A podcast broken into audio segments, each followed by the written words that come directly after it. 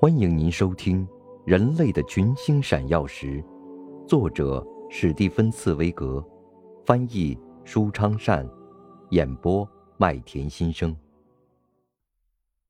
第一百三十九集：怎样瓜分天下？这是具有世界历史意义的时刻。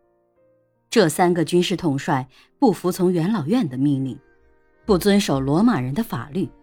联合起来组成了三巨头同盟，把横跨欧亚非三大洲的幅员辽阔的古罗马当做低廉的战利品进行瓜分。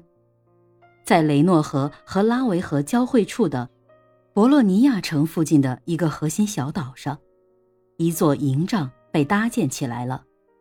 三巨头就在这里会晤。不言而喻。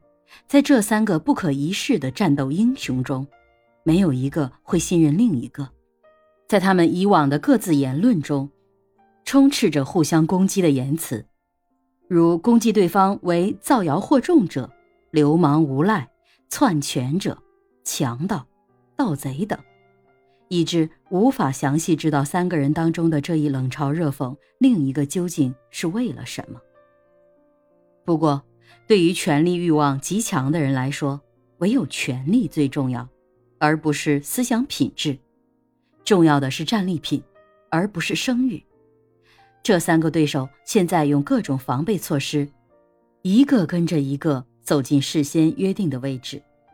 当这三个未来的天下统治者彼此确信，他们中间谁也没有为了谋害另一个最新的同盟者而随身携带武器之后。他们才友好的互相微笑致意，并一起走进营帐。未来的三巨头同盟将要在这里缔结和建立。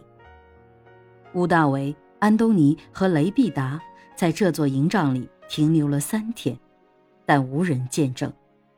他们有三件事要做。他们迅速联合起来要做的第一件事，他们将怎样瓜分天下？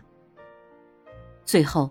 乌大维得到了阿费利加和努米底亚，安东尼得到了高卢，雷必达得到了西班牙。纵使是第二件事，也没有使他们太发愁。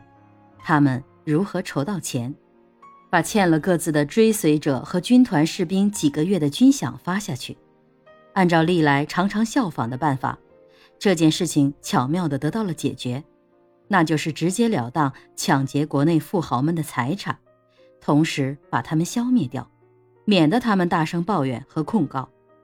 三巨头在桌面上慢悠悠地起草了一份有两千名意大利富豪的黑名单，其中有一百名是元老。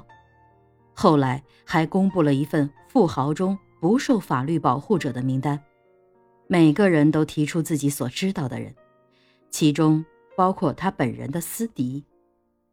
这三个新结盟的巨头在解决了领土问题之后，又匆匆的几笔完全解决了经济问题。